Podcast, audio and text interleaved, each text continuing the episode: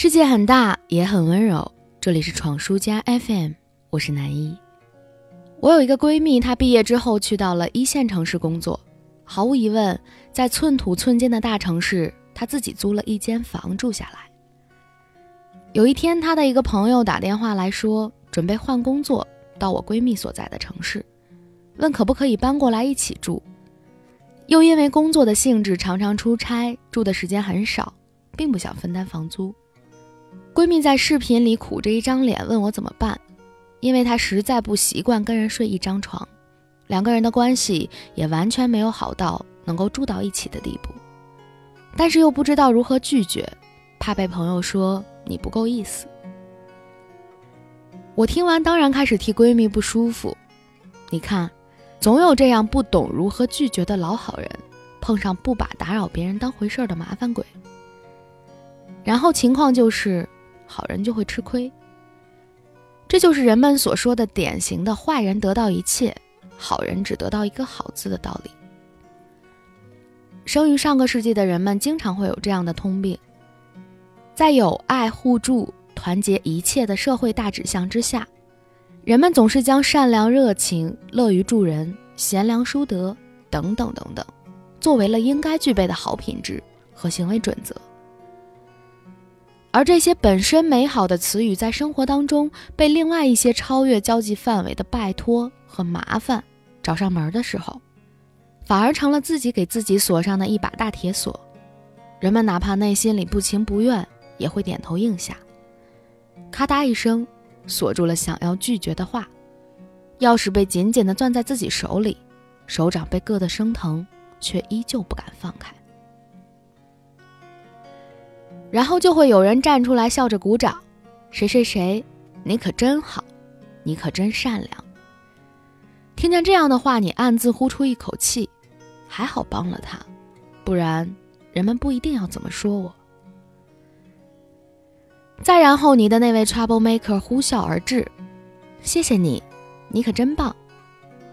于是不断的要求和依赖，更多的拜托，像雪花似的骗过来。直到最后，你心态崩塌了，狠下心拒绝帮助所有人，抱怨指责的声音开始在耳边响起。你变了，你以前不是这样的。轰隆一声，你终于听见自己的体内有什么东西还是塌陷了。但是何必呢？大家都是第一次做人，凭什么我就要这么懂事儿呢？害怕舍友不满，一次一次的替他跟老师撒谎请假；害怕同事疏远，一次一次接下巨大的工作量；害怕恋人离开，一次一次的说没关系，我都能理解。请问这样子的生活，你真的不累吗？成熟懂事儿当然讨人欢喜，可是麻烦你再读一遍这句话，问问自己：一辈子就这么一次活着的机会，我们为什么要讨人欢喜？而不是取悦自己呢？在讨人欢喜的行为准则的指导下，忘记了自己才是人世间走一遭的主体，才是最该被拥护的那个。一味追求一个懂事儿的好名声，这其中除了你自己，没有人知道你有多辛苦。不愿意去聚会就说我不想，没力气帮助别人就说我不行。约会被放鸽子，就说我真的不开心，请你相信我，这样一定会轻松许多。就这样吧，愿你能独立也能任性，愿你最清醒也有酒醉，愿你不要懂事儿有糖吃，愿你取悦自己，永远被爱。是他们，他们是他们，是发尾的大部分。我们是我们，我们是我们，天生不安分的